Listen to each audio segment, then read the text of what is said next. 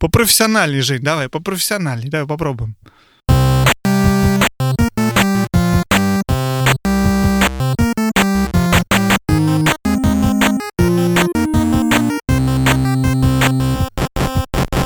Всем hello! Это Вадим и Женя и 35-й выпуск подкаста про игры.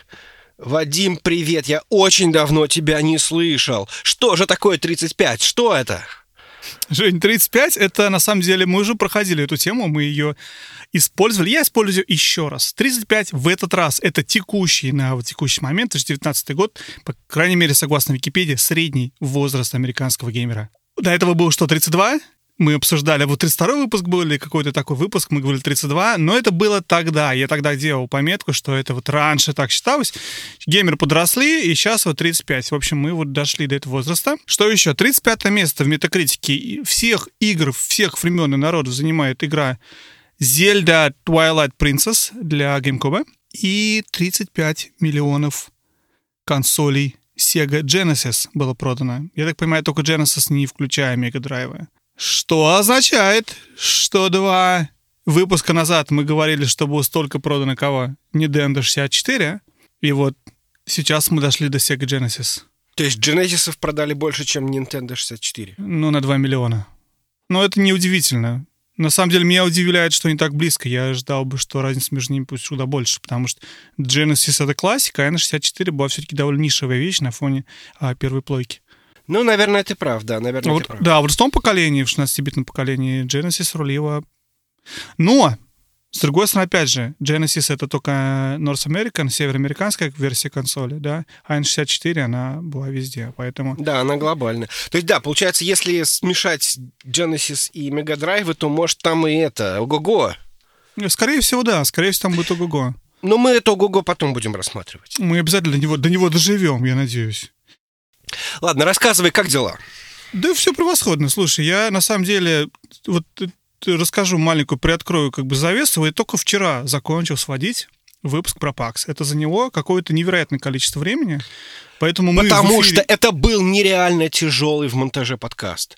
Уважаемые слушатели, да, Вадим сделал просто героическое что-то. Он свел, свел этот подкаст. Мы, я хочу опять же, рассказать, как мы его сводили. Мы для этого даже Trello создали. То есть у нас были тикеты, там, типа, перевести это, сделать то, там, озвучить вот этого, озвучить того. И это было прям, ну, ну конечно, все основ, основное досталось Вадиму, и Вадим просто с, гордой, с гордо поднятым знаменем выдержал это испытание и свел такой шикарный выпуск. Я считаю, что это самый лучший был наш выпуск. Спасибо, Жень, большое. Но на самом деле там не только в этом было дело, там дело было еще в том, что навалилось очень много работы, плюс еще это коронавирус, всех отправили работать по домам, и меня, и мою супругу, и мы... а мы отправили по домам нашу няню, и мы теперь в результате сидим с ребенком, работаем по очереди, и времени просто на что-либо осталось куда меньше, чем было. Его раньше-то не было, а теперь вообще нет. И говоря про коронавирус, я так понимаю, что одна из тем, которая будет всплывать у нас в сегодняшнем выпуске э, больше и больше. Но перед тем, как мы начнем эту тему, и вообще обсуждать все, что мы хотим сегодня обсудить, потому что тем накопилось всяких разных много. Женя, у меня к тебе вопрос. Очень неожиданный. У меня вот, вот в, в 33-м выпуске эти неожиданный вопрос задал. И сегодня еще более, еще более неожиданный. Жень, какая на тебе футболка? Мы вот переходим вот в это вот, вот этот вот формат. А, что на тебе надето? Что на мне надето, да. Я... Женя, что на тебе надето сейчас? Я бы, конечно, бы хотел похвастаться, что на мне какая-то очень крутая футболка. На самом деле на мне футболка Pager Duty. На ней написано «I never sleep through outages». Что такое PagerDuty? PagerDuty — это такой сервис, э, который звонит и по телефону будет того, кто находится на, значит, на пейджере, ну как, на, на дежурстве, и говорит, у нас все упало, вставай, короче, два часа ночи, надо все чинить. Я почему-то думал, что ты будешь какой-то игровой футболке, я поэтому спросил. Но не попал, не попал. Не попал. Что нашлось? Что нашлось? Я вот сегодня в футболке PlayStation. Я подумал, было бы очень круто, если я был в футболке PlayStation, а ты в футболке Xbox. И почему... Ну, ты бы сказал заранее, я бы надел. Она у меня есть. Очень хорошо. И почему я об этом подумал? Потому что сегодня, вот мы пишем, с какого числа, я сейчас уже не помню, но именно сегодня появилось в интернете видео с презентации PlayStation 5. И опять же, почему я об этом говорю? Потому что вот, честно говоря, мы не планировали обсуждать сегодня особо сильно тему консолей будущего поколения, потому что мы вот в предыдущем выпуске, до того, кто был до Пакса, в принципе, это уже обмусолили немножечко. Но из-за того, что это вот-вот произошло, и за два дня до этого Microsoft, точнее, Microsoft Digital Foundry сделали несколько видео с подробным обзором Xbox Series X. И не только они, на самом деле, многие другие ютуберы и вообще издания тоже публиковали свои какие-то статьи на эту тему. Но очень так получилось, что игнорировать то, что вот, вот сегодня и позавчера, и вот, вот эти все эти дни нам стало известно про новые консоли куда больше, чем раньше, не очень хотелось бы. И, наверное, все-таки мы немножечко об этом сегодня поговорим. Я постараюсь максимально коротко рассказать о том, что меня именно поразило и заинтересовало в новых консолях, что такого стоит там обсудить. Заодно мы, наверное, обсудим, какие шансы у этих консолей выйти все-таки в этом году, или с учетом вируса, какой шанс перенестись на следующий год, что, конечно, конечно, не хотелось бы, но, возможно, то, что нас ждет. Но перед тем, как, опять же, все это обсуждать, очень хотелось бы закрыть тему с предыдущим нашим выпуском, с выпуском про PAX East. Надеюсь, он, вы его послушали, вам понравился. Если нет, обязательно вернитесь послушайте предыдущий выпуск. Он был очень классный, мы, мы действительно очень довольны.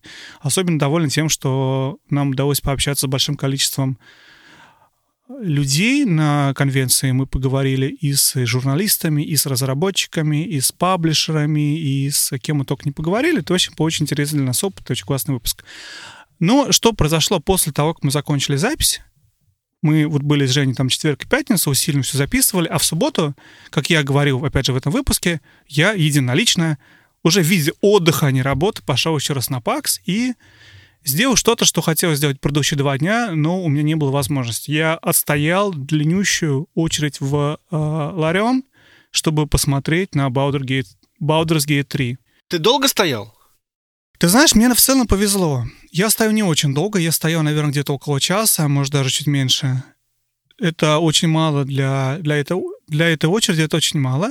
Там такая типа палатка, внутри вот этого всего огромного а, конвенции, вот, закрытого помещения, там стоит закрытая, как палатка такая большая на 20 или 30 человек, я не знаю, сколько там человек помещается, с большим экраном внутри, где один из разработчиков Лариона, ведущих, рассказывает, ну, проводит демонстрацию игры прямо в реальном времени при тебе. Из того, что в этой палатке, условно говоря, ограниченное количество мест, запускают всех, всех разом. То есть запускают какое-то количество человек, и дальше ты стоишь, ждешь следующего, следующего запуска. И мне так повезло, что я оказался, грубо говоря, последним в последним в запуске. То есть я, я смог встать и попасть не... Один человек после меня, он уже стоял на полчаса больше, чем я, а я вот прошел а, вместе с какой-то группой. То есть результат меня очень сильно, то есть то, что я видел, меня очень сильно поразило. Потому что я не играл ни в один из uh, Baldur's Gate и Icewind Dale, и ни в одну из этих игр, в этих старых классических, на самом деле, RPG никогда не играл. Хорошо про них знал, мы их обсуждали много, опять же, относительно много в нашем выпуске про левые игры. Друзья у меня играли в то время, я хорошо помню, что все эти названия все время были таким чем-то постоянно всплывающимся. Ну, да, да. Вот. Опять же, я знаю, о чем игра, знаю, как она работает. И Женя мне рассказывал много. Но я к чему? К тому, что я не представлял себе и не ждал этой игры. Мне было интересно только потому, что это был какой-то очень биг дил для Пакса. Все его вроде как обсуждали, и я решил вообще потратить время посмотреть. Результат меня удивил, потому что мне очень понравилось. Мне так понравилось, что если я в выпуске предыдущем говорю о том, что все, мне не нужен компьютер, я только теперь хочу управлять персонажем, бегать, прыгать, залезать и стрелять, то после выхода, вот на следующий день после записи, да, я сходил в будку Лариона, посмотрел на БГ-3 и, и все. Я пришел домой, так, где купить Divinity Original Sin 2, как это работает на свече, потянет ли мой компьютер, смогу ли я поиграть через GeForce Now, что мне делать, мне очень нужно, потому что это было настолько здорово. И, Жень, что хочу тебя спросить, ты, ты тебе удалось посмотреть демку или что-то почитать про нее? Я смотрел демку, причем я ее смотрел даже в процессе, ну вот ее показали, когда в четверг, мы там были на Паксе, и я вечером, у меня было там, я не знаю, минут 15, я тупил просто в телефон, и я посмотрел отрывками, ну и потом несколько раз еще смотрел, э, какие-то кусочки. Она очень длинная, Мне очень, мне очень понравилось, но это правда очень похоже на Divinity Original Sin, только красивее и, бог... что называется, богаче, да, то есть вот все то же самое, но богаче. Я не играл во второй Baldur's Gate, я играл только в первый. И это вообще, мне кажется, совершенно разные игры. Мало того, они просто вот взяли и поместили игру в ту же самую вселенную и в ту же самую локацию. То есть для тех, кто э, не знает, компания, как она Wizards of the Coast, она придумала такую вселенную для, для своих игр. Она называется Forgotten Realms. В этом Forgotten Realms есть район, называется он Побережье мечей. Forgotten Realms это, наверное, какие? Забытые королевства или что-то вот в этом духе? Да, в русском переводе называлось Забытые королевства всегда. Вот. Есть берег, берег мечей. Ну, будем считать, что это какой-то континент или не континент, не знаю. И вот в этом, на, на этом континенте есть такая область, которая называется Врата Балдура. И вот пе- события первых двух частей происходят где-то вот в районе этого самого вот, ну, в, в этом регионе. События третьей части происходят в том же самом регионе, но на сто лет позже. Там, конечно, есть какие-то отсылки, говорят одному из каноничных героев первых двух частей, э, тому Минску и с его хомячком Бу, э, поставили, там где-то есть памятник. Никакого пасконного знания для того, чтобы играть третий Baldur's Gate, не нужно. Это просто будет новая ролевая игра от э, Ларен, и это будет их, как бы, как называется, маг, маг, магнум опус, да, то есть самое лучшее их создание, ну, по крайней мере, на текущий момент. Я, кстати, прочитал сейчас, пока ты рассказывал, что Forgotten Realms был на самом деле придуман, это кампейн сеттинг для, разумеется, D&D, ну да. И да. он был придуман еще как часть каких-то детских книжек в 67 году. О мой бог. Подожди, у меня к тебе вопрос по поводу Baldur's Gate. Дело в том, что я этого всего не испытывал. Я это смотрел на экране там телефона, компьютера и, и так далее. Вопрос, что там такого ты, что там тебе такого показали в этом самом, в этой самой палатке, что ты пришел такой ошеломленный? Ну, разработчик показал начале игру, потом говорит, а теперь смотрите, что я вам покажу. Включился свет, он вышел в центр. Нет, конечно, такого не было.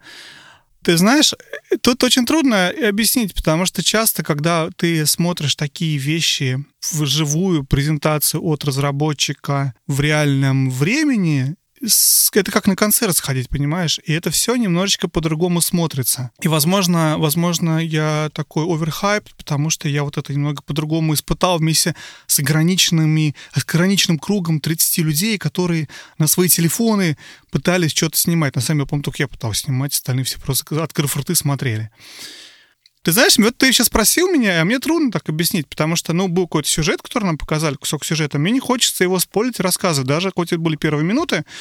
Но это что-то, что, что мне показалось интересным. Вот это вот начало, начало сюжета.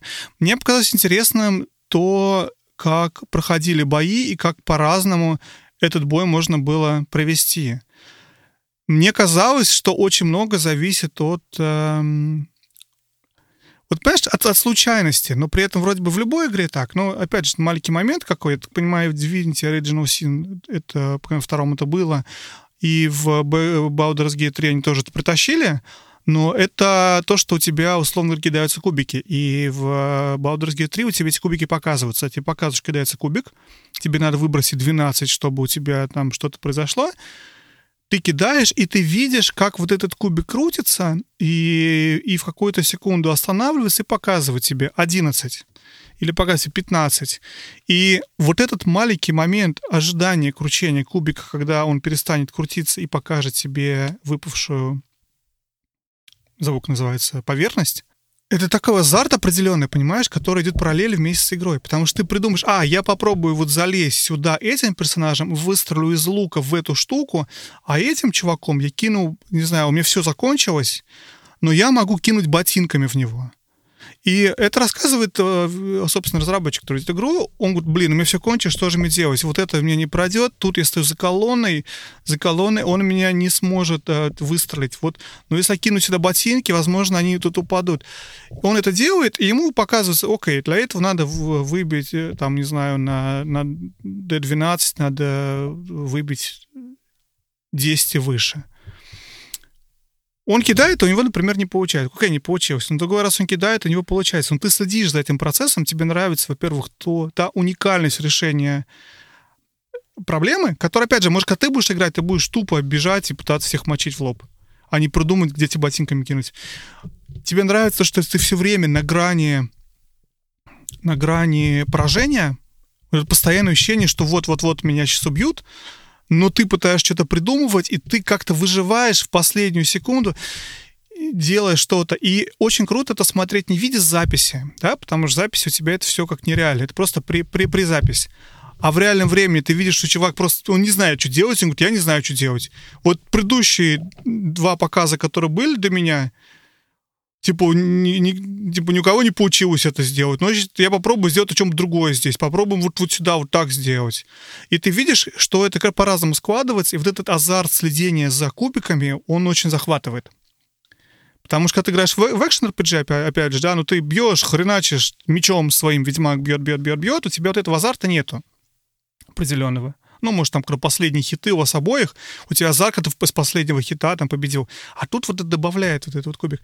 Плюс какие-то дополнительные хитросплетения сюжета, очень яркие, как мне показалось, персонажи, отношения между персонажами, как они что-то там друг с другом общаются, идея, что у них есть кемп, где они там что-то обсуждают, что-то делают.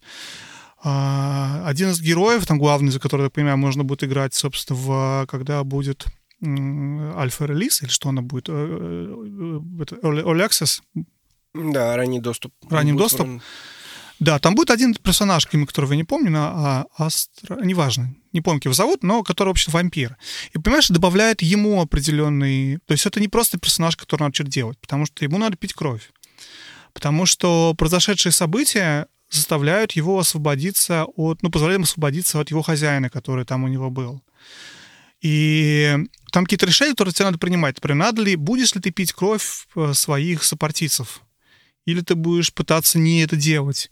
И все эти решения, они как-то будут, в общем-то, аукаться на игре, на прохождении. И, как рассказывали разработчики, как писали потом в ревью, о том, что нету в этой игре нету правильного решения, нет идеального решения. Каждый выбор несет за собой куча, куча каких-то сложностей в будущем, куча плохих вещей. И поэтому ты выбираешь и пытаешься прикинуть, боже мой, если я сделаю так, то вроде бы так лучше, а вроде бы так лучше. И вот это все, мне кажется, интересным. Я очень надеюсь, что это будет так, потому что каждый раз, когда я это слышу, что не будет там единственного правильного решения, оно все равно скатывается в единственное правильное решение. И в хороший финал, в котором, если ты вот делал вот именно так, то у тебя получился хороший финал. Если ты делал немножко по-другому, то получился плохой финал. Но тут опять же сложность в том, что невозможно, мне кажется, ну, на текущий момент просто невозможно сделать так, чтобы э, хороший финал, ну, точнее как, написать скрипт, который будет предполагать и какое-то там большое количество финалов, и при этом там разные пути к этим хорошим или плохим финалам. Угу. Ну вот то, что мне показалось, вот именно Baldur's Gate 3, мне показалось, это то, что я мечтаю видеть в играх, и я очень надеюсь, что это есть Disc Elysium, когда я в него поиграю, но не знаю, так это или не так, это то, что у тебя игра является попыткой создать хороший ДНДшный модуль. Когда у тебя не то, чтобы там 2, 3, 5 при, при, при определенных путей, а ты действительно идешь по созданной карте, но твое прохождение действительно по-своему уникально. И то, что может сделать живой Dungeon Master — и не может сделать компьютер, вот с каждой следующей игрой, с каждым следующим пушем мы все ближе и ближе и ближе к вот этому настоящему Dungeon Master. И Baldur's Gate 3 мне интересен именно, опять же, а, не так, во многом еще и в этом разрезе. Мне хочется поиграть в такой интересный, необычный модуль, в котором я не просто хожу по темплейту, а я действительно как-то пытаюсь его пройти. Посмотрим, как все это будет на самом деле, но мне очень интересно. И второе, то, что я сказал, о том, что мне очень захотелось после этого поиграть в, в Divinity Original Sin 2, потому что, как я обнаружил потом, что на самом деле вот Baldur's, Baldur's Gate 3 очень похожа на Divinity Original Sin 2, и, в общем-то, пока ты ждешь, можно хотя бы в это поиграть. Плюс он есть для свеча. Для меня это вообще самое идеальное, что может быть, потому что если играть на Switch, понятно, что это вообще лучше, чем можно придумать. Но я, помню, задал себе вопрос, кстати, об этом, да, как бы на что... Мне... Ты купил, кстати, в итоге DOS 2 или нет? Да, я купил, но не купил на Switch. Ты купил на компьютер? Я купил на компьютере, я начну играть на компьютере. Если мне прям совсем зайдет, то я куплю на Switch. Я пойму, что я хочу играть. Ну, что называется, вот этот вот опыт, когда ты поиграл вечером на компьютере, с утра взял Switch, пошел в поезде поиграл на свече. Когда еще это будет? Я в поезд-то попаду. О, точно, даже не подумал, что все же теперь компьютеры закончились все. Да. Я, собственно, что хотел сказать по, по этому поводу, по поводу вот свеча и компьютера. Я не знаю, кто знает, кто не знает, но у игры реализована очень потрясающая функция. У нее есть кросс-сейв между двумя платформами, между компьютером и свечом. То есть ты играешь на компьютере, сохраняешься, потом берешь свич, продолжаешь с этого же места и, и vice versa, соответственно, наоборот. Мне это очень тебе нравится. Я, Жень, тебе поэтому спрашиваю, что ты думаешь, там, как лучше, как хуже. Все здорово, но значит покупать, во-первых, две версии игры, не одну, то есть платить в два раза больше. Во-вторых, на компьютере, как мы знаем, я почти вообще играю, почти на самом деле никогда не играю. Я не очень себе представляю, что буду играть. Поэтому я думал, может быть, купить все-таки лучше на консоль, на большую, на Xbox или плойку. Но тогда я не смогу играть на свече, а в свече графика не очень хорошо. Так я и не решил, что я хочу, но и так я ничего и не купил за это время, потому что решил пройти то, что играю. Но все еще у меня... И у меня опять чуть немножечко охладилось после Пакса за все это время работы, сведения подкастов. Что вообще не было времени играть, на самом деле. И то, что мы будем сегодня бежать, то, что я играл, я играл до Пакса. А с момента Пакса я еще пока ни в одну игру не играл, кроме Link's Awakening на свече перед сном 10 минут, пока я просто не вырублюсь. Я, кстати, по этому поводу хотел сказать, поделиться вот мыслью, что ты, когда приезжаешь с Пакса, то ты приезжаешь вот с ощущением, что ты хочешь играть вот в это вот во все. Я приехал тоже с этим ощущением. Я вот сейчас занимаюсь тем, что я фактически просто набиваю себе виш-лист в Steam. Все эти замечательные игрушки, которые мы там посмотрели, я их все себе добавляю в виш-лист и думаю, когда-нибудь я на это дело под поиграю. Все, что, значит, поминали Tiny Build, то, что вспоминали в Hype Train, то, что вспоминали вот этот вот там Флотсом, э, партизаны, я за всем за этим слежу. Почему-то сейчас, вот после Пакса, мне очень захотелось поиграть вот на этой вот, вот платформе. Но я понимаю, что со временем это уходит, это просто вот впечатление именно выставки.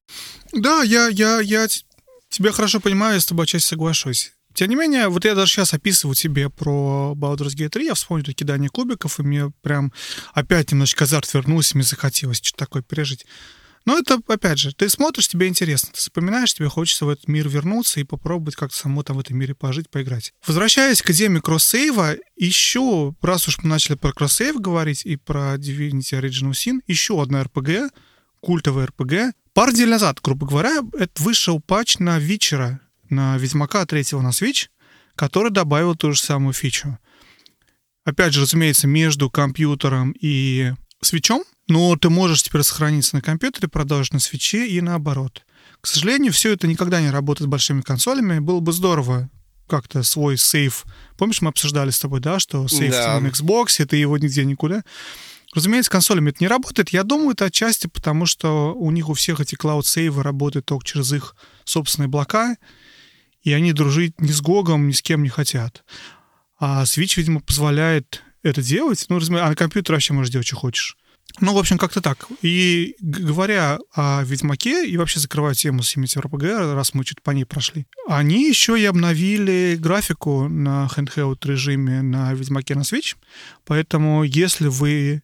Ну, не только на handheld, они обновили вообще, там добавили возможность включения антиальясинга, менять всякие разные настройки, что сделал игру настолько более хорошо выглядящей. Так что если вы хотели поиграть в Ведьмака на свече, но не покупали ее из-за того, что там была плохая графика, особенно если вы планировали играть ее вот в ручном режиме, сейчас можно покупать. Теперь она выглядит хорошо, теперь она того стоит.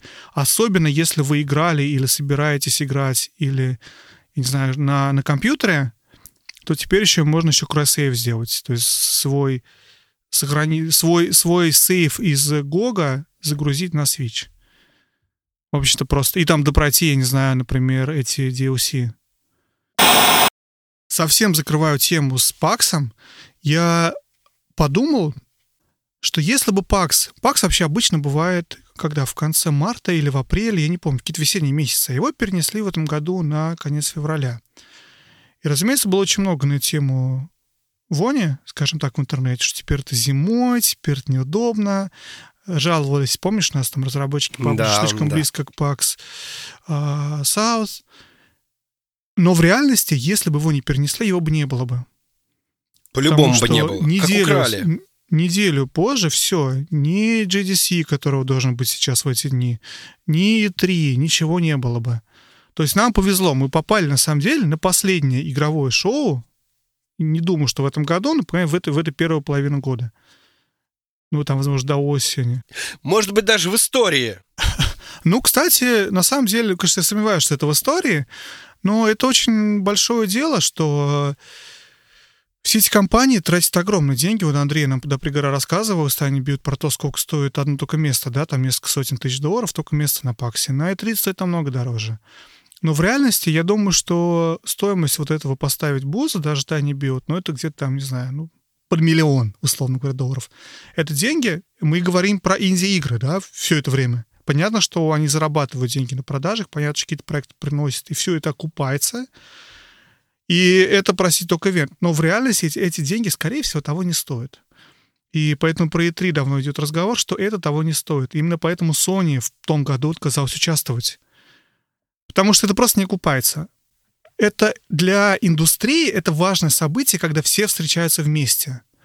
Но в наш век, цифровой век, когда все можно сделать удаленно, это очень спорный вопрос, почему все еще мы делаем это все вот, вот так, как мы делаем. Все-таки самое плохое, что может произойти из-за того, что отменили E3, от того, что из- отменили GDC, от- из-за того, что отменили все эти выставки, на эти выставки ездили, ам, что называется, крупные издатели, и вот количество несостоявшихся вот этих вот elevator питчей, да, вот этот вот, как это называется, ну, не знаю, как это по-русски это называется, да, то есть Да неважно, просто продаж. Когда Да, у прода- тебя кто-то, продаж, да. подписался, паблиш приписался на новую игру. Да, потому что ты, ты, ты маленькая студия, у тебя там, вот вы там последний год там что-то писали на этом, жили на дошираке. И вот вы, же, вы должны поехать на этот Е3 и найти там кого-нибудь, кому из, из издателей можно, с кем можно подписаться, продать игру, ну, то есть, в смысле, подписаться с издателем и получить еще дополнительное финансирование, то, чтобы ее закончить и, и как бы, ну. Заделиверить. А поскольку этого не произойдет, E3 не состоится, то очень большое количество этих маленьких инди-проектов фактически кинут. Это не самый приятный момент, но что делать? Но в этом есть мой point, Жень. Это, окей, это болезненно этот год, и будет болезненно еще пять, если все E3 отменят. Рано или поздно система настроится на то, что ты можешь решать вопросы удаленно. Многие, многие вот эти trade show, не только игровые, а вообще, они совершенно потеряли свою значимость с годами. Именно потому, что, ну, опять же, для, для нас, для consumer ов, для конечных пользователей, это здорово прийти на PAX, E3 или Gamescom или еще куда-то и посмотреть на все эти игры. Но вот с бизнесовой точки зрения, ну, опять же, тоже там удобно, ты встретил, подошел, там, мы подошли, вот интервью взяли у кого-то, что-то сделали. Но система может существовать без этого. Тебе просто надо ее настроить и ее принять, что теперь это так. Хочешь элеватор пич? Договаривайся вне пакса, вне E3, пытайся как-то выйти через интернет на паблишеров, показать свою игру и сделать элеватор пич. Просто это поменяется. И я думаю, что мы к этому придем. Для многих компаний, кто-то писал, по-моему, недавно вот из Blizzard, что или имеющий отношение к Blizzard, что большая проблема, что, конечно, люди не могут работать, потому что просто они не были готовы работать вне офиса.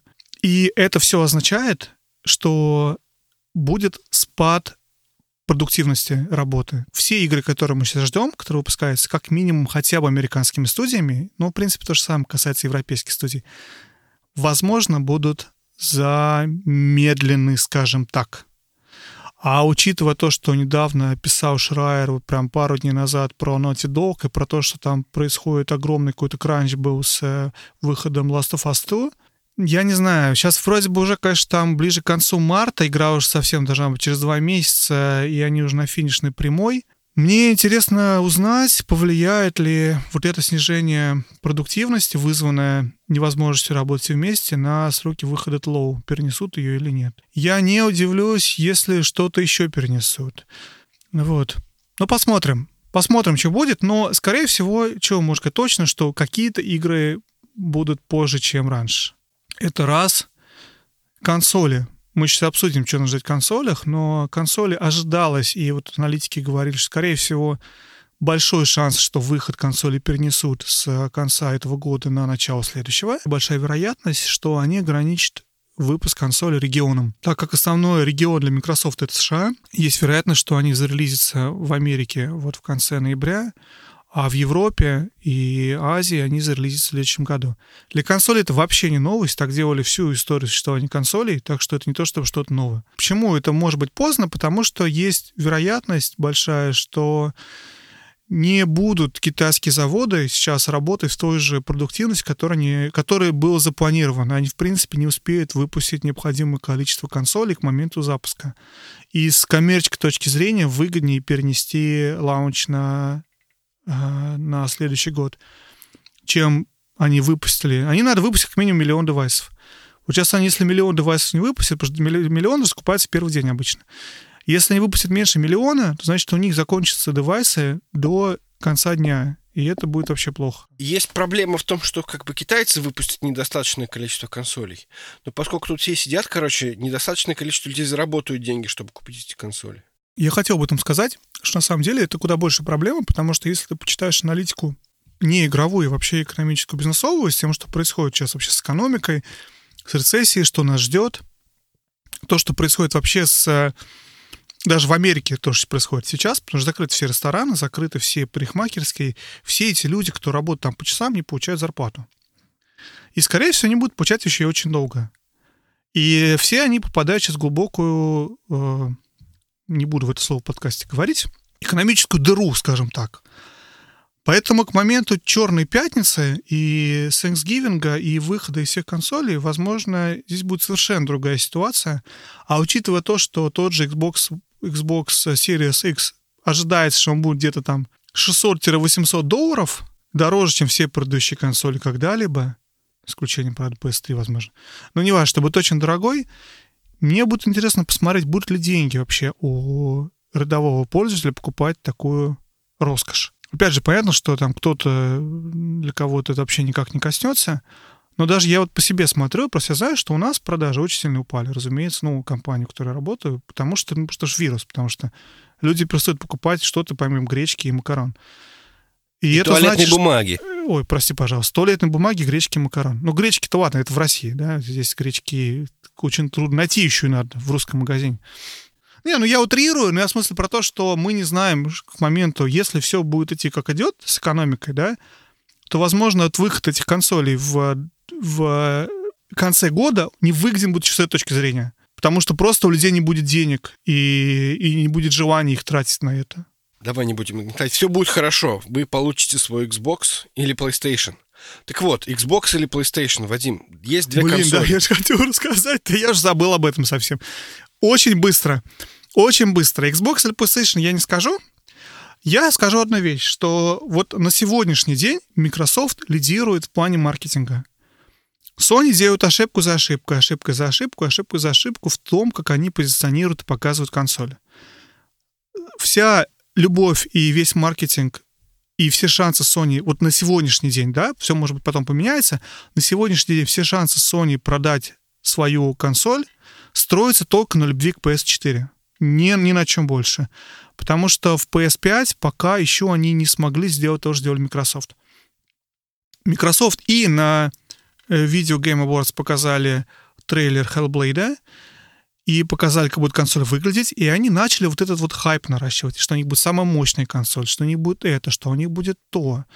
Они предоставили спеки, они показали ее всем, кому нужно, чтобы ее разобрали, посмотрели. Они создают интерес к своей консоли. Sony делает ошибку тем, что ничего не показывает. То есть они что-то закрыли, сидят, они показали свой логотип, Церни в том году что-то сказал там пару слов про архитектуру, но это было очень такое... Не... Это было не consumer-friendly, это был не настроено на покупателя. И вот сегодня, после того, как вышел ролик Sony, я с удовольствием посмотрю, мне очень интересно, сейчас я в трех словах опять же расскажу, о чем там было, но мне было очень удивительно посмотреть реакции на этот ролик э, различных ютуберов, которые, в принципе, все его довольно похаяли сказав, что, ну, блин, ну там такая скучнятина была, какой-то там текст, там... Ролик был сделан для Game Developer Conference. Это ролик, рассчитанный на разработчиков. Он рассказывает не о том, какие-то будут игры и как будет интересно играть, и что крутого классного можно сделать, он рассказывает о том, какие инструменты будут у разработчиков, когда они создают игры для PS5. Мне это было интересно, потому что я могу представить и понять, для чего это и как это будет использоваться или не будет использоваться. Мы говорим о возможностях новой консоли. Я понимаю, что рядовому пользователю, рядовому игроку, который ожидал, сейчас ему покажут GTA 6 на э, PS5, рядовой пользователь был разочарован. И это то, что я вижу один за одним у практически вот у большей части ютуберов, которые я посмотрел, которые делали э, обзор, обзор вот этого э, презентации PlayStation. Ой, там было скучнятина, ни одной игры не показали. Зачем нам все это нужно знать? Ну, вот какая-то такая была общая реакция. Ну, я про что говорю? Про то, что это означает, что они делают очень плохо свою работу. Они вот этих всех контент-креаторов, ютуберов, рядовых игроков, они разочаровывают, они не дают никакой интересной информации. Microsoft делает один правильный шаг за другим, один правильный шаг за другим. Они создают... Я поэтому думаю, что, скорее всего, возможно, к моменту старта у Xbox будет более успешная ситуация. Ну, посмотрим, опять же, учитывая, что еще старт можешь ее перенести, посмотрим. С другой стороны, видишь, сказали, что они будут. Вот это первая часть про маркетинг. Ты согласен со мной? Что ты думаешь вот в этом плане? Я считаю, что Sony, вот запомните этот твит, она в конце разыграет свой самый главный козырь. И этот самый главный козырь будет какой-нибудь Uncharted 5, там э, какой-нибудь Horizon Zero Dawn 2 и там, я не знаю, что еще. Ну, в общем... То GTA есть, 6. GTA 6, да. Ну, GTA 6 будет, скорее всего, мультиплатформенным, а тут будет именно какой-то эксклюзив.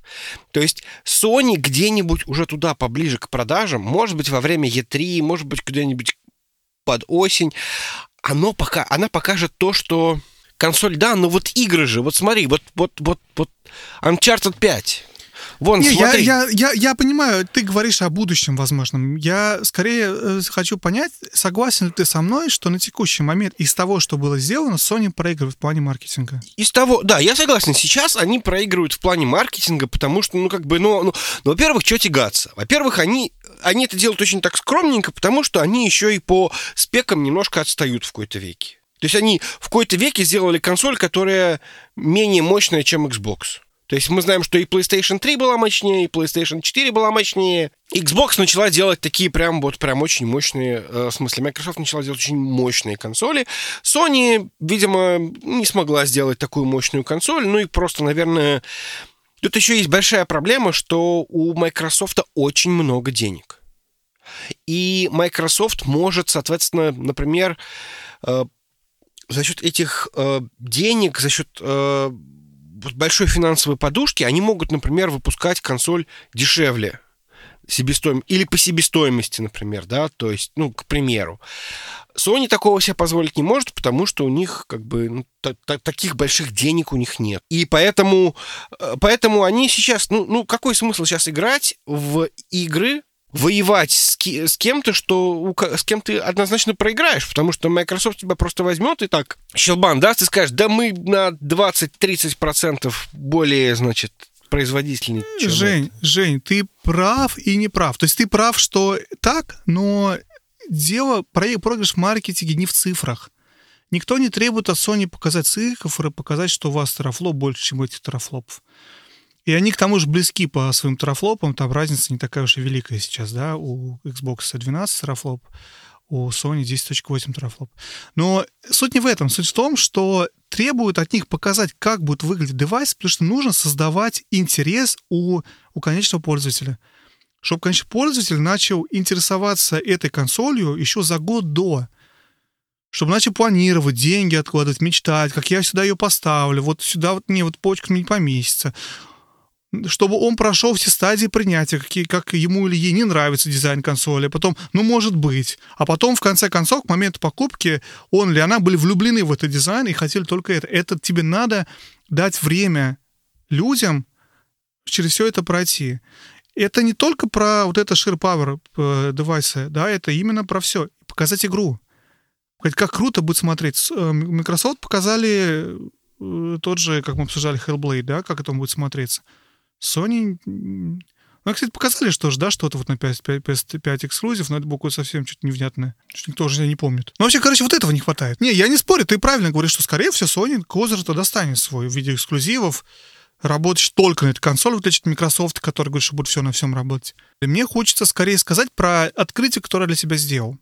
Первое. SSD. Вот SSD-диск для меня, когда Microsoft сказал, что он там будет еще на прошлой E3, по-моему, они сказали, что вот мы создаем новую консоль, выйдет в следующем году, скорее всего, нет, не говорили про следующий год. Вот мы работаем над ней, и одна из важных фич — это Solid State Drive э, SSD.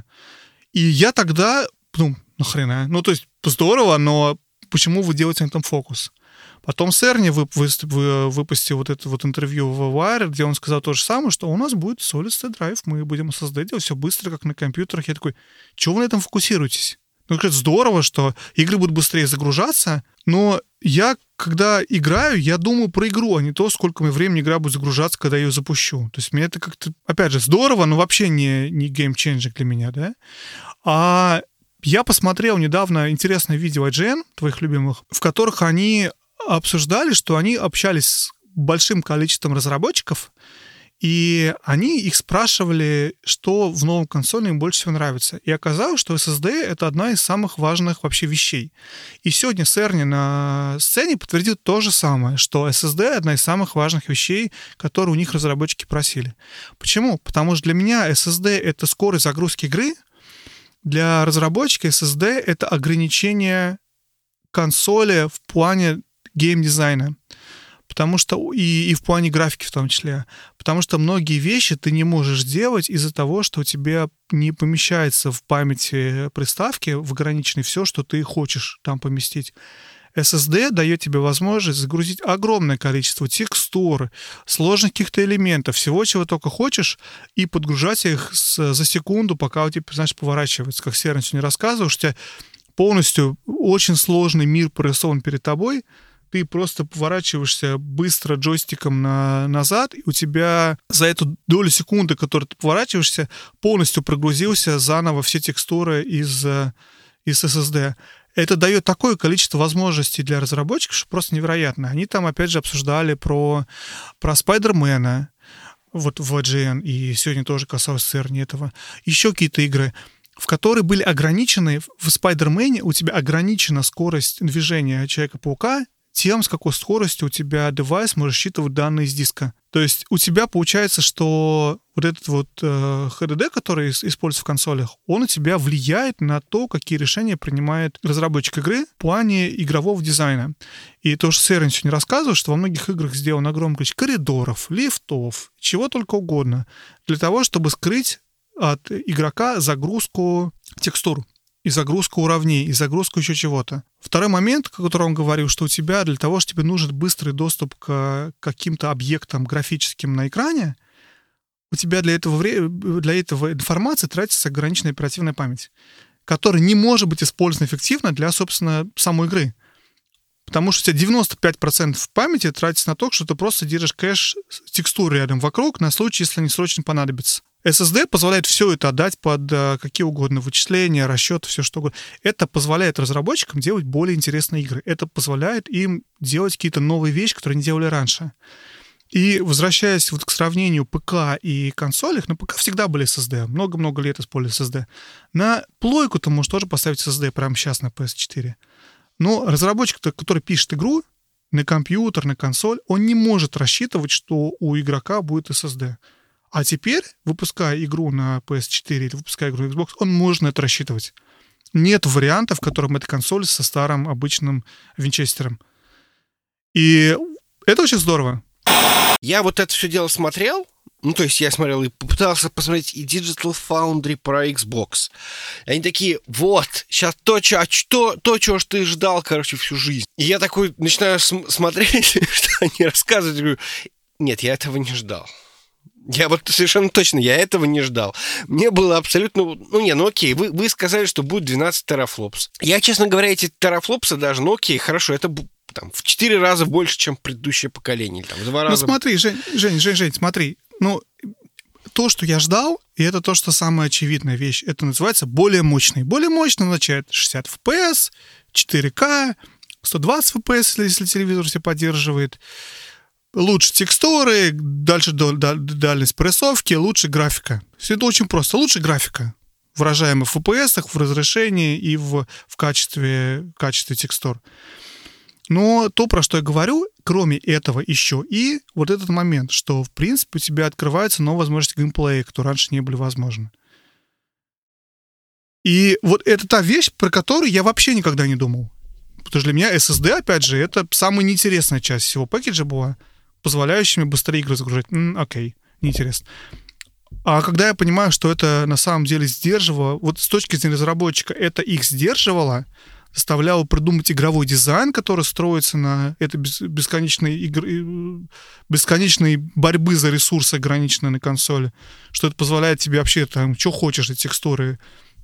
Это, это мне стало интересно, потому что я понял, что это позволяет создать другой тип игрочасти позволяет перемещаться по пространству на каком-нибудь там, не знаю, быстром самолете с быстрой скоростью раньше было невозможно, потому что не успеешь текстуры прогружать.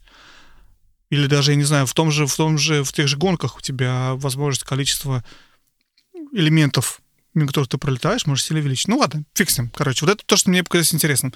Возвращаясь к разнице между консолями, да, и вот говоря про, собственно, что они...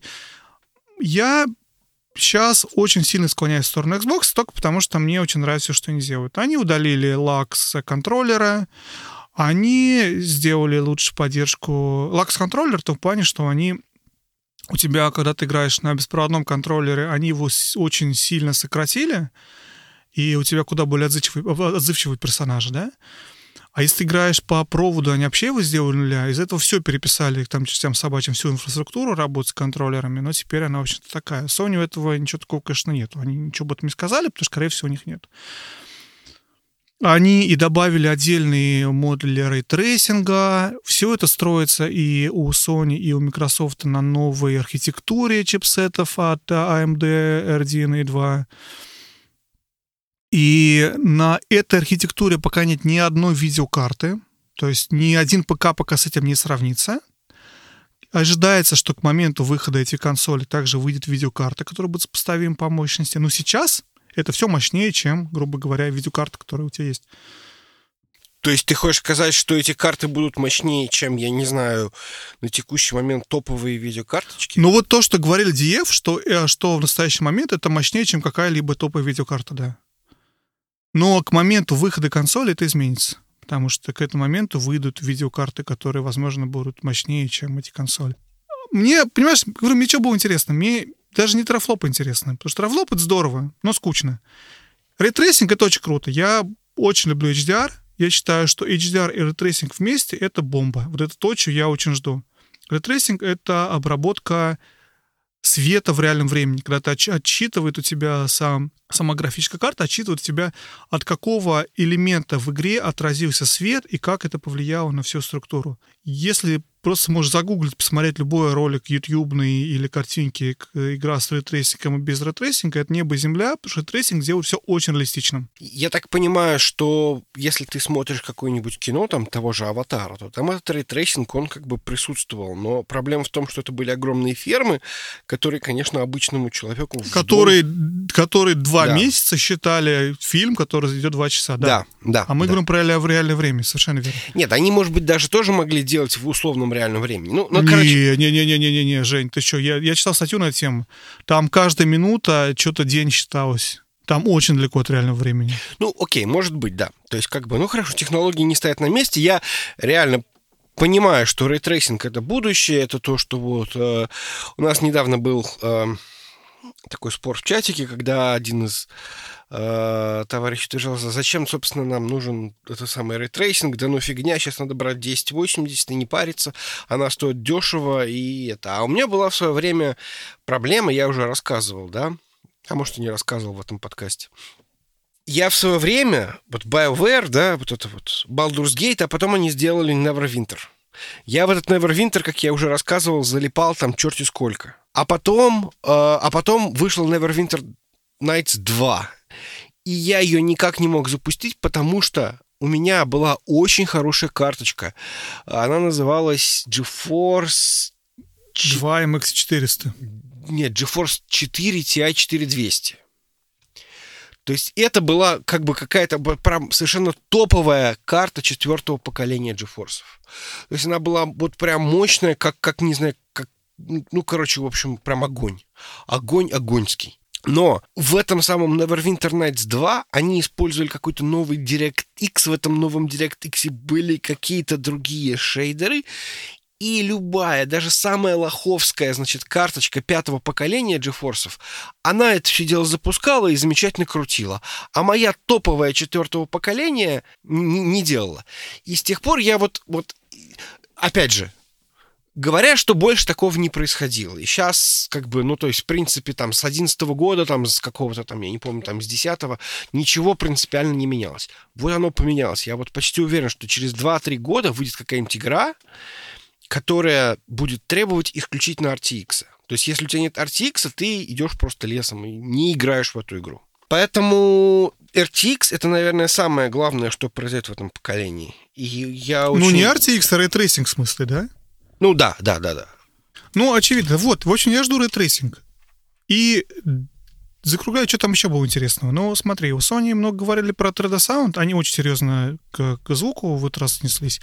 Я человек... Вот ты знаешь, вот смотри, у меня, короче, на телевизоре раньше, на моем старом, стояло вот это не game-режим, а вот это пыльная опера, как называется, соп-режим, когда он тебе да, кадр да, перерисовывает, да, да, да. Interpolation. Оно добавляло лага, но меня устраивало. Знаешь, я когда, когда не играешь какие-то особенно такие игры, которые требуют реакции, легко. Я, в принципе, весь GTA прошел так, и я что только не прошел, на самом деле, с включенной этой фигней, даже не знал об этом. Эта вещь позволяет тебе видеть все в 120 FPS, в 120 Гц. Дорисованные кадры, да, но я нормально с этим жил, меня все устраивало, я играл во все игры на PS4 в 120 FPS.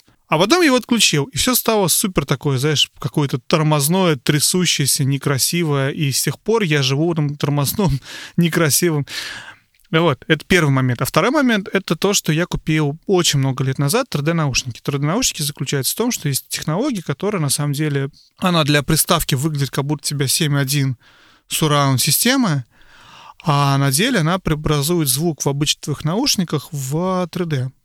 За счет того, что использует лицензированную технологию, которая у тебя меняет все частоты звука, которые должны доноситься с задних колонок, с боковых колонок, таким образом, что они твоим мозгом воспринимают, что они доносят, доносятся сбоку или сзади. Наушники стоили очень дорого, что-то они стоили дороже, чем консоль, 400 баксов за них отдал, если память не, не, не изменяет. И я счастлив с ними по сей день. Я пробовал есть Dolby Atmos for Headphones у Xbox. На некоторых играх я сравнивал вот этот Dolby Atmos, который в, в трех играх реализован, там в Overwatch, в, в Assassin's Creed Origin, еще где-то. С моими наушниками они звучат лучше. Поэтому для меня этот вопрос 3D-звука, он у меня давно решен. Как и вопрос, как в 120 FPS играть.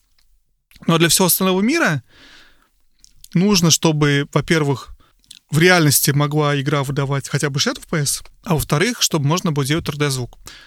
И, в общем, что делает Sony, та же самая фигня. Они берут звук, который доносится из различных элементов, меняют его частоту так, что тебе в наушниках кажется, что ты точно знаешь, откуда он доносится.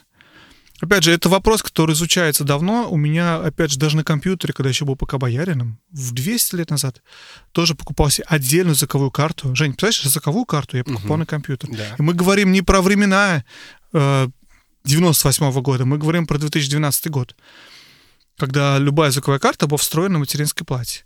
Я покупал, заказывал откуда-то вообще из-за границы какую-то очень крутую э, звуковую карту, которая именно занималась тем, что она аппаратно преобразовывала звук и создавала вот эти вот, ну, меняла эти частоты, создавала вот этот 3D-звук в играх. Ну уж мне это нравилось всегда. Поэтому для меня Sony, в принципе, ничего такого особо нового не делает. Но якобы они ну, во-первых, они позволяют теперь всем этим воспользоваться, а не только тем, кто готов отдать 400 баксов за наушники и 500 звуковую карту. А второй момент, они говорят, что будет них более точная, более точная локационность звука. Потому что все вот эти существующие системы, включая мою, они строятся на то, что у тебя преобразование этих семи колонок, то есть у тебя всего семь точек, из которых технически может звук происходить, да, которые у тебя в наушниками обманываются и заставляют тебя думать, что у тебя звук оттуда идет. А Sony Group там, там 1200 источников, ну, 1200 локаций звука, при этом он тебе и выше, и ниже, угу, и они ну все да. это все это делают. То есть вот это, в принципе, тоже интересный момент, посмотреть, как это будет реализовано в консоли. Плюс они говорят, что они собираются это делать не только для наушников, но еще и для телевизора. Сидишь ты перед телевизором, играешь, тебе какое-то ощущение, что сзади в тебя стреляют, и ты понимаешь, откуда, и можешь повернуться на нужный угол. Не знаю, посмотрим, посмотрим. как это будет работать. Ну, тоже видишь, фича. видишь, видишь, Sony что-то показала. Нет, нет, нет, они не показали. Они рассказали о том, что они собираются это делать. Они сказали, что а еще в будущем мы сделаем так, чтобы это еще на телевизоре будет работать, даже не говоря дату. Это не, не на старте. Короче, Xbox мощнее.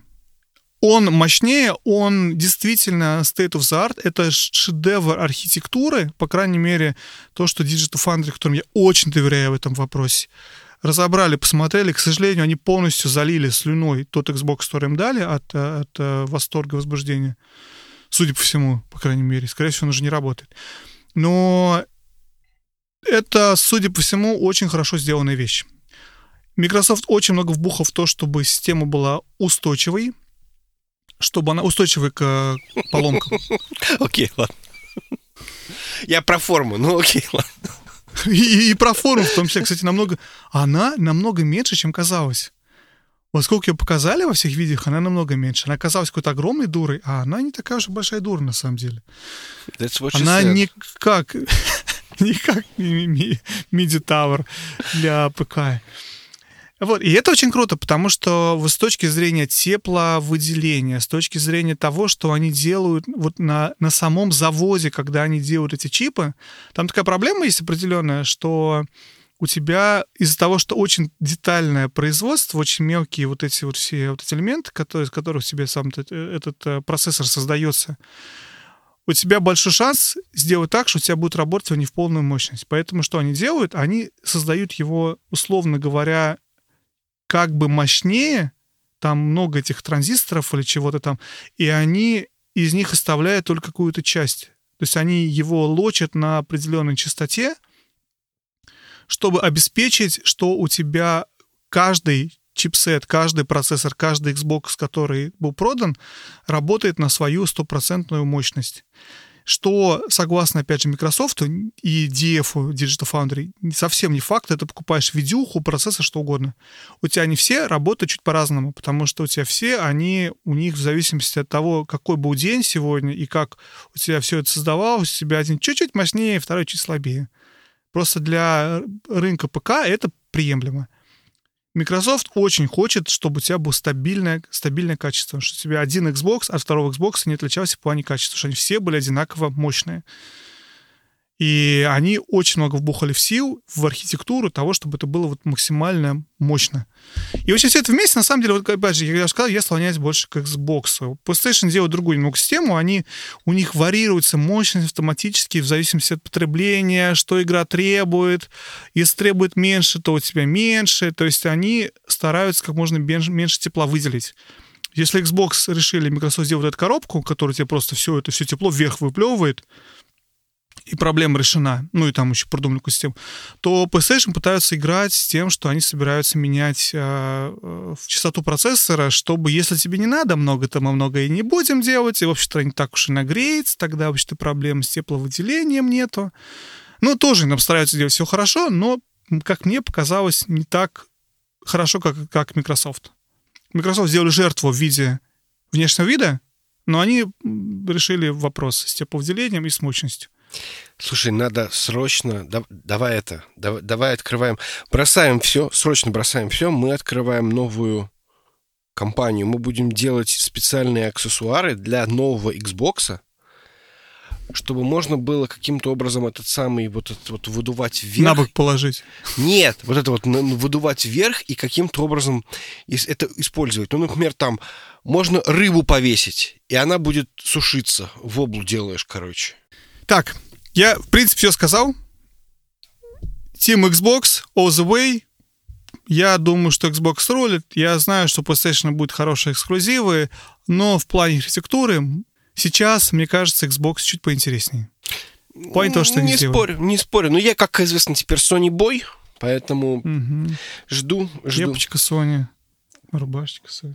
Да. Сто процентов Xbox Series X будет дороже, чем PlayStation. Сто процентов, окей. 99 процентов, что он будет дороже баксов на 100-200, чем плойка. То есть это преимущество плойки, будет дешевле, будет доступнее, и, возможно, поэтому она будет, кстати, популярнее. Потому что эти полтора терафлопа, полтора попугая, которые никто не понимает, в чем они выражаются, да, они, возможно, погоду не сделают. А второй момент, бытует мнение, что и у Sony, и у Xbox, и у Microsoft будет вторая консоль, вот эта вот слабая, Series S и PS5 Slim, и вот Xbox будет Xbox Slim, ну, Xbox Series X, э, Series S будет стоить дороже... Подожди. Ну что, короче, на самом деле вот эта вот консоль Sony слимовая будет самой популярной консоль. Потому что количество людей, которые хотят просто купить новую консоль, не самую мощную, но просто чтобы она игры запускала и в 4К, и круче, чем PS4 Pro, и еще игры старые поддерживал. Кстати, мы не обсудили. Совместимость у Xbox лучше, чем у Sony. Xbox говорит, что все игры будут работать с, с, с Xbox One. Sony говорит, что 100 самых популярных игр они посмотрели, и из них большая часть будет работать. То есть там, там другой уровень. Если Xbox говорят совместимость вплоть до Xbox оригинального, Xbox 360, Sony ни слова не говорят про совместимость с PS3, с PS2, PS1. Ее не будет. Но около меньше 100 игр с оригинальной плойки запустится. Вот, с оригинальной, с PS4 запустится. Это, конечно, немного смущает даже. Но возвращаясь, что якобы, короче, самая дешевая Sony будет самой популярной консоли. Говорят аналитики. Посмотрим. Ну, окей, еще даже ничего не показать. Ну, ладно. Я верю аналитикам. Ну, а они же не, не, не могут ошибаться. Конечно. Женя, а потом... говорить. Давай ты чем-то скажи нам про коронавирус и откуда он пришел, и и да, я хотел рассказать историю про, про коронавирус и еще про ПАК. Мы, конечно, закончили про ПАКС, но, видимо, это будет. Я хочу рассказать историю про коллегу. О, я забыл, кстати, об этом. Отличная история, да? А ты заодно расскажешь, во что ты играл потом. Ну да. Вот. А, в общем, а, есть у меня коллега, который тоже ездил на ПАКС. Правда, мы там не виделись. Он ездил на все четыре дня, и он ездил какой-то большой тусовкой, большой толпой. И чувак этот очень любит Final Fantasy 7. И, соответственно, для него прям большое дело. А причем самое интересное, что он как бы он тоже как бы про видеоигры, он даже стример немножко. А, но он такой, пока боярин. Но ради Final Fantasy 7 он готов купить PlayStation. Он очень ждет, что будет специальный бандл, потому что он хочет какую-то коллекционную... Ну, в общем, такое все. И, соответственно, естественно, он этот самый Final Fantasy 7 очень хотел там увидеть. И, в общем, он туда попал. Я говорю, как ты туда попал? Как ты туда попал? Говорит, я использовал, во-первых, он использовал медицинский бейдж. Я так понимаю, что ему было не положено, но кто-то из его, кому-то из его друзей было положено. То есть медицинский бейдж... Коррумпированная что... Америка, я вообще не удивлен. Да. За деньги все можно купить. Да, то есть медицинский бейдж это как бы бейджик, видимо, что у тебя какая-то какая-то медицинская ситуация, ты без очереди проходишь, наверное, раньше даже. Эм, в общем, они как-то попали туда, и он поиграл в эту игру, причем, ну, там, может быть, даже не очень долго стоял, ну, полдня, я так понимаю, что он на это дело отдал, на то, чтобы поиграть в эту самую Final Fantasy VII ремейк. И как же у него бомбануло, когда в понедельник э, Square Enix просто выложил эту же самую демку для всех. Просто бери и скачивай, играй. Причем самое интересное, что они выложили эту самую демку там где-то час, наверное, вот этого геймплея, где-то за час с копейками можно пробежать всю эту демку. Вот, а у них и, и там где-то вот в, почти в конце там есть такой босс-файт. И вот а, они в, на, на, на, на самом паксе играли вот только конкретно вот этот вот босс-файт. Там, я не знаю, минут, может быть, 15 э, всего мероприятия, 15-20 минут этой самой демки, вот это вот самый босс-файт. Вот они только его увидели. Как же у него взорвало... Э, его эмоции, я бы так сказал, да, то есть как же как, как же расстроен он был в понедельник, что это случилось. И что можно было бы не стоять, и что все равно можно было бы все увидеть. И, в общем, и нафига это все придумывать. В общем, эм, я очень рад, что мы с тобой не стали стоять. А демка оказалась просто, просто... Вот... Я, я только, а я еще и даже демку не стал играть.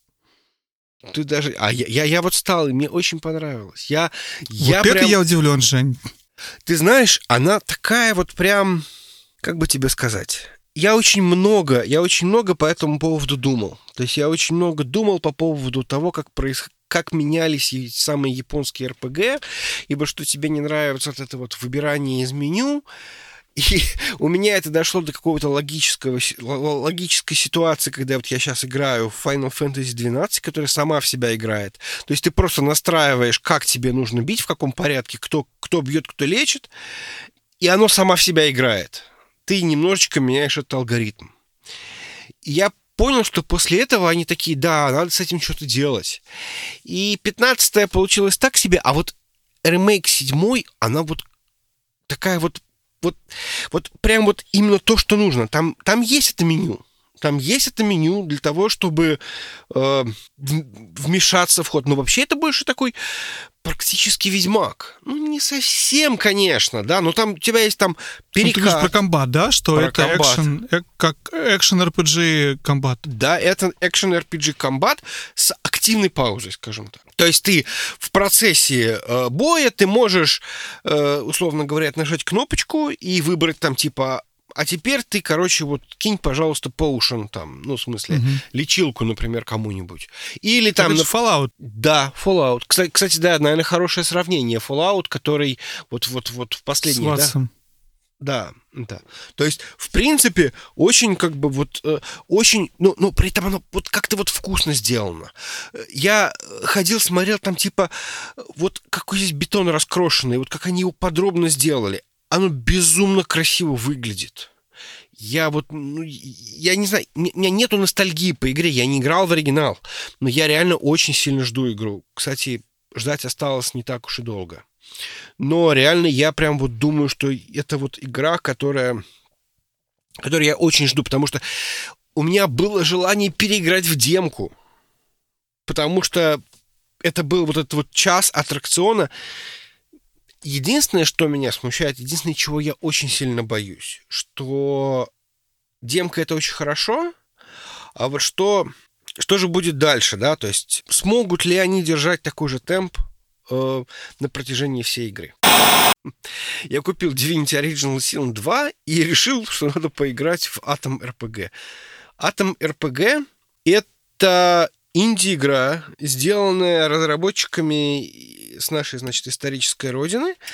Эм, и эти разработчики, ни много ни мало, сделали просто вот изометрический классический Fallout, но который, действие которого происходит в, в Советском Союзе, да, то есть по сюжету в 80 кажется, шестом году вместо Чернобыля случилась вот эта вот э, ядреная война, и на дворе 2005 год, соответственно, 20 лет назад, условно говоря, вот это все произошло, и как какие-то ты вот, вот вот ты ходишь по этим пустошам, общаешься, там какие-то колхозники, села, э, очень много такой клюквы из серии как бы это Вот ты знаешь, я вот э, мужики, которых я теперь игнорирую люто, в свое время обсуждали, когда выходил метро Эксодус.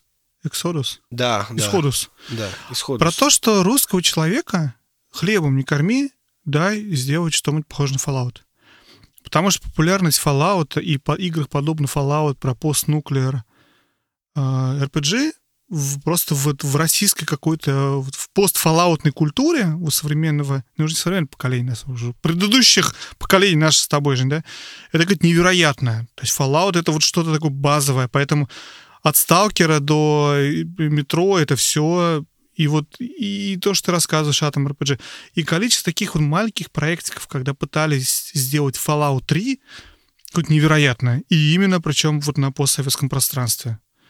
Почему? Не знаю. Какая-то вот любовь к этому. Слушай, я не знаю, но опять же, у меня же есть какая-то сложность с тем, что мне Fallout... Я, я не очень люблю Fallout. Причем я не могу ну, сказать... Я, я понимаю же, извини, но я, я, не, я не, не, не то, что про тебя конкретно, да, я про среднем по больнице. Да, да, я понимаю. Нет, я, я, я к тому, что... То есть у меня сложность в чем? Что дело в том, что мне не очень нравится сеттинг Fallout. Причем претензий у меня к нему объективных нет. Ну, то есть, мне нравится вот этот вот арт-деко, который там чисто теоретически, ну или там, неважно, там Америка 50-х, они достаточно близки. Там... Mm, э, ну, окей. Okay постапокалипсис, вот это все вместе, вот, вот на бумаге, вот, ну, как бы я вот себе это представлял, оно звучит очень круто. А то, как это сделано, ну вот оно, наверное, не совсем совпадает с э, тем, как бы я себе это рисовал. И почему-то мне вот эстетический Fallout немножечко не заходит. Но не потому, что он что-то не так. Просто, ну это нормально, просто не нравится. Кто-то, как известно, любит попадью, а кто-то свиной хрящик. Вот это, вот, вот исключительно вкусовщина, которую я вот, ну, я не, почему-то, почему-то, ну, ну, не могу я, извините. Хотя при этом я понимаю, что и там и стиль, который проработан там на протяжении большого количества времени, и своя мифология, и свой юмор, и вот это вот все. Но при этом игра в принципе, неплохая, и я на текущий момент вот просто заменой сеттинга каким-то образом продолжаю в это дело играть. Не знаю, насколько долго меня хватит. Мне уже желание перейти к Divinity Original Sin, но пока что, пока что, мне, пока что мне нравится. Я хотел бы сказать, что то есть э, ты вместо того, чтобы играть Fallout, играешь в его фанфик буквально. Я закончил диско Elysium. Э, я не буду рассказывать опять, что ты можешь умереть от всего, что это такая какая-то странная игра, где ты играешь за какого-то пьяного, не пьяного, а там эм, алкоголика. Опустившегося копа, на дно. Опустившегося на дно копа, который э, пытается там э, просыпается, нифига не помнит, смотрит в окно, там, условно говоря, труп валя... э, висит, э, в общем, выясняется, что ему нужно расследовать это самое убийство, какие-то инстинкты ему позволяют это делать, но при этом он еще пытается восстановить, кто он, что он, зачем он. Ответы, в общем, в конце на все эти вопросы, они как бы даются. Проблема в том, что ответы получаются фактически одинаковые.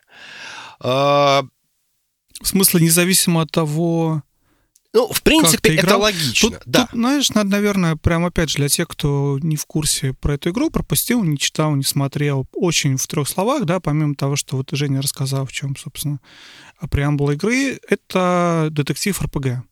Но она уникальна тем, в моем понимании, да, опять же, я не играл, я только очень много про нее слышал из разных источников, мятежу. Я, я чуть-чуть купил, потом продаю. Женя, меня поправишь, если не прав. Да. Я так понимаю, там основная идея, что ты создаешь персонажа интересным образом. У тебя у персонажа не просто обычные статы, типа там сила, э, wisdom, лак и еще там что-то, у тебя очень сложный набор каких-то даже не скиллов, а... Какие-то черты характера. Ну, например... Черты характера, совершенно верно, да. Черты да. характера. И они могут быть в мелочах какие-то. И ты создаешь персонажа, набирая вот эти вот различные черты характера. И эти черты характера, которые ты выбрал в момент генерения персонажа, определяют то, какие у тебя будут доступны варианты ответов и как будет проходить игра. И я так понимаю, что ты очень жестко ограничен в своих вариантах. Второй момент, на самом деле, еще то, что я перескакиваю с одного на другое. Второй момент — это то, что игра очень heavy, очень тяжелая на чтение. То есть там надо очень много читать. Да, там, там единственное, что нужно делать, это читать. То есть ты 95% времени ты читаешь. Написано хорошо. То есть написано, правда, по-английски, но текст написан хорошо. И э, как эти черты характера, ну, это тяжело сказать, что это черты характера, это какие-то просто особенности этого самого персонажа. Ну, например, у него есть, например, энциклопедические знания. Эм, или, например, там, я не знаю, ловкость рук, да, то есть мелкая моторика. Мелкая моторика позволит, там, я не знаю, проанализировать пулю, например. А энциклопедические знания позволят вытащить какой-то там факт, э, которым можно при помощи которого можно убедить, например, кого, кого-то из персонажей, что вы там компетентны в чем-то, и, соответственно, повысить свой, свои, ну, как бы взаимоотношения с ним, улучшить, да, чтобы он там начал вам доверять. Проблема в том, ну, в смысле, то, что меня немножко разочаровало, что, несмотря на то, что вот это вот течение процесса, оно немножко разное, линия одна и та же. То есть это вот такая вот большая река, все, что ты регулируешь, это фактически маленькие ручейки, которые от этой самой большой реки отходят. Да, в этих ручейках очень интересно пускать свои кораблики в этих маленьких ручейках. Но при этом, когда ты понимаешь, что вокруг тебя просто происходит большая-большая как бы вот эта вот река, ты, в общем, ну, с другой стороны, это очень сильно укладывается в саму философскую концепцию игры и, и то, о чем ты там читаешь, собственно. Там очень много не знаю, скажем так, это игра, которую, если бы я вот сейчас был бы заперт, например, ой, Заперт на карантине? На карантине, например, мне больше никакой бы другой игры не дали, то я бы с удовольствием ее перепрошел. Но, ну, поскольку в мире очень много других хороших игр, и не очень хороших, но неважно, других игр, я, конечно, этого делать не буду. Но, э, в общем, смысл в том, что да, это игру, которую можно перепройти еще раз и получить немножечко другой опыт, потому что тебе интересно, а что будет, если я вдруг... Э, в общем, мне явно зашло, мне очень понравилось. Это игра, которую я точно поставил себе вот, вот, вот, вот, вот, вот, вот в память из серии, что вот это была одна из действительно великих игр, которые я прошел. Прошел я ее часов за 40, за 45 в общем, ну, ну, безусловно, это великая РПГ. Я почти уверен, что на нее будут равняться. Единственное, не относитесь, вот мой совет, если вы будете играть, чем меньше вы к ней относитесь как к РПГ, а больше как к визуальной новелле, тем проще вам будет играть. Потому что если вы будете как вот РПГ и как бы мне сейчас кому-нибудь в морду дать, что называется, чтобы статы прокачать, тем более разочаровывающие у вас будут результаты. Эта игра не про то, чтобы увеличивать свои циферки в характеристиках. Это игра про отыгрыш, это игра про чтение, это игра про то, как, там, я не знаю, понять, что за люди вокруг тебя, что за мир. Мир реально очень крутой. Он немножечко маленький, его можно было бы побольше чуть нарисовать, но в целом он очень классный. Ну вот это, кажется, РПГ вот в первоначальном, в более буквальном значении термина РПГ, ролевая игра.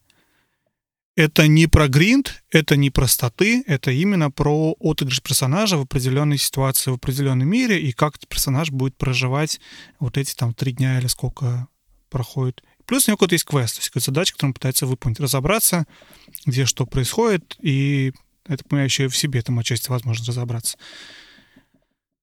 Я, как человек, который во всех книгах, боже во всех играх всегда с большим трудом читает хотя бы одну книгу, вот я помню Скарим, это же мучение какое-то, все эти книги, или все эти терминалы в Fallout.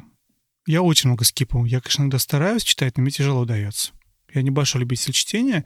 Я с трудом себе представляю, что я смогу нормально в эту игру играть, что мне это будет интересно.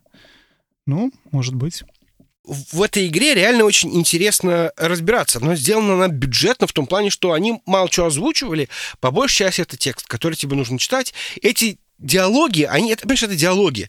Но эти диалоги, они, в принципе, редко больше там 4-5 строчек. То есть это не так книга, которую... Я понимаю, что вот терминал или книгу читать в Скайриме очень тяжело. Почему? Потому что это просто там, условно говоря, там 2-3 абзаца текста. Ну, потому что, же, но опять же, это еще и обычно не имеет никакого значения для игры в Скариме. То есть взять книгу в Скарим зачем-то читать, но это, конечно, и для людей, которым интересен мир, узнать, что в этом мире еще произошло, но в плане именно твоих квестов, твоей игры, это имеет очень-очень посредственно обычное отношение. Я так понимаю, что, опять же, вот в случае с Eclipse это не так, да, это часть игрового процесса, ты должен это прочитать, чтобы понять, что, ну, как, как любой диалог, наверное. Ну, в принципе, наверное, ты можешь не интересоваться, что происходит в этом мире, но, наверное, это, ну, ты немножко теряешь в, я не знаю, интересности игры, что ли, потому что я тоже боялся, если честно, что читать там 40 часов мне будет скучно. Оказалось, нет, не, совсем нет. Итого, резюме. Женя рассказал про три игры, которые играл. Вадим про ноль. Потому что Вадим играл ни во что не играл. Нет, потому что он не успел. Он рассказал мне из этого про Xbox PlayStation. Ну, да. Хорошо. Вадим, расскажи просто, во что ты играл. Не хочу. Не, вообще я играл в Horizon Zero Dawn. Мне очень нравится. Рассказывать не буду, потому что все про нее и так знают. И играл я до того, как... Э, да пак случился. Еще играю в Link's Awakening, который бесконечный. Я еще про игры хотел давно рассказать, которые играл, но все как-то не дошли до них руки. Я о них расскажу в следующий раз. Я лучше расскажу про коронавирус, потому что ты не даешь мне своими атом RPG, постнуклерор. Вот все эти игры, все вот эти постапокалипсис игры, и The Last of Us, и, и, и, и Fallout, и Resident Evil, это все случился какой-то апокалипсис, а мир... Ну, слушай, Resident Evil нет. Но я подумал недавно, что столько игр про вирусы, слушай, ну вот серьезно, столько игр про вирусы, это же такая тема для, для игровой индустрии. А вот эти пирасы в реальной жизни почти как, ну, окей, зомби не превращаются все, но как игра... Ты играл в игру, вот это э, Plug Innocent Tale, не помню название. Plug Tale Innocence. Вот. Чума. Вот это прям, прям как сейчас с коронавирусом. Э, Resident Evil. Вот эта вот игра на мобильный телефон, э, плагин, это же какой вообще... Я вот, вот не задумывался об этом до момента этой ситуации, но это какой огромный пласт игр, основанных на каком-то вирусе, который или уничтожил. То есть это же это такой кусок, и мы живем в это время. Люди умирают вокруг, но мы вот обсуждаем о том, как это смешно, что в играх это есть. Вот какой талантливый оказался э, гений Кадзима-то, да? Но это, конечно, в интернете уже обсудили вдоль и поперек, про то, что мы живем во времена, в которых вот эти вот доставщики доставляют нам грузы, а мы сидим по домам и ждем, когда придет э, Сэм Портер и принесет нам что-то. Он еще тогда все понял. Да. Не, ну, слушай, он поднял реальную проблему, он поднял реальную, как бы, конечно, совпал, но в этом-то, в этом-то и смысл, что как бы... Проблема социальной изоляции? Да, проблема социальной изоляции. То есть он, он, Интересно. представил себе, значит, этот мир этой социальной изоляции, просто так совпало. Не, ну слушай, в этом-то и смысл всех гениев, что ты читаешь там какого-нибудь там Пушкина или там, я не знаю, Шекспира, и даже несмотря на то, что как бы он писал про события, происходящие там 400 лет назад, ты все равно, или там, я не знаю, 500 лет назад, то ты как бы все равно их воспринимаешь каким-то образом, можешь переложить на современные, на современные рельсы и каким-то образом понять, а в чем же там проблема. В этом-то и смысл как бы гениальности. Ну, как бы, наверное, может быть, Кадима еще не совсем Шекспир, но может и, может и будет. Слушай, а второй момент, ты мне вот прислал недавно эту шутку про Ракун Сити. Да, страшно, да? Я расскажу всем сейчас, что а, слово Ракун Сити, вот в английском R-A-C-O-O-N, это те же самые что слова корона, и они связаны. И там что-то еще какие-то были, да, инсинуации? Да, там, ну, это, это, это называется анаграмма, да, то есть, ну, типа... Ана, ана, а, анаграмма. Да. Окей. Ну, там что-то, там еще что-то было, какие-то фотографии, да, какие-то еще, логотипы. Еще директор этого CDC, как он там, э, управление... По борьбе с... Э, заболеваниями. Америка, да. Да. А, вот у него фамилия Редфилд. В серии Resident Evil существует семья Редфилдов. А, окей. Ну, как семья. Там брат и сестра. Там есть э, Клэр Редфилд. Есть Крис Редфилд. Ну, они как-то это брат и сестра, и, в общем. Как раз вот во, во втором Resident Evil она приезжает, э, Клэр Редфилд приезжает в город Ракун-Сити, чтобы найти своего брата. Но там происходит вирус Outbreak, они работают над вирусом, вирус вырывается, и, в общем-то, дальше происходит действие да. игры. Так, продолжай. Да. Umbrella Corporation — это, собственно, та компания, кто вирус разрабатывает в Resident Evil, который вырывается наружу. И у них, да, в Ухане у них там какая-то лаборатория, у которой вот логотип, ну, фактически такой же, как этот самый... То есть у Umbrella Corporation это такой зонтик, да? Такой, как если смотреть на него сверху. Там такой же логотип, только только зелененький. То есть у, у Umbrella красные сектора на этом зонтике, а там зеленые. Ну, короче, грубо говоря, вот я так правильно понимаю, что идея в том, что все-таки это все не случайно. И есть связь между Resident Evil, Umbrella Corporation, Raccoon City, а, Клэр и Крисом и происходящим в наши дни. Это самая дорогая рекламная кампания Square Enix. Представляешь, Слушай, такие... они, слушай, это они круто, раскроют силе. А почему какой Square Enix? Что ты несешь? Этого... Э. Капкома, да, Капкома, сори, да, сори. Так вот, короче, 3 апреля Капком выйдет и скажет, ребята, мы всех обманули, нет никакого коронавируса, вот вам Resident Evil 3. Нет, он есть, просто это реклама дорогая была. Что нам еще с тобой обсудить? Ну, я думаю, стоит завершать, наверное, на этом. У нас осталось куча необсужденных тем, которые мы обязательно обсудим в следующий раз. Да. Я очень вам желаю не заболеть и вообще не болеть, ничем не болеть. Пожалуйста, не болейте коронавирусом, не болейте гриппом, не болейте простудой, не болейте, ничего себе не ломайте, ничего себе, значит, это... В общем, как говорили классики, все болезни от нервов, один сифилис от любви, поэтому мы вам желаем... Хорошо. Хорошо, хорошо.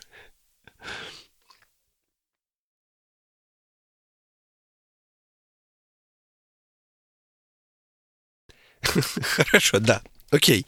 В общем, да, не слушайте, не слушайте меня, но слушайте нас под наш подкаст. На расстоянии двух метров мы вас, мы вам машем рукой и ждем дальнейших встреч с вами. Пока-пока. Пока-пока.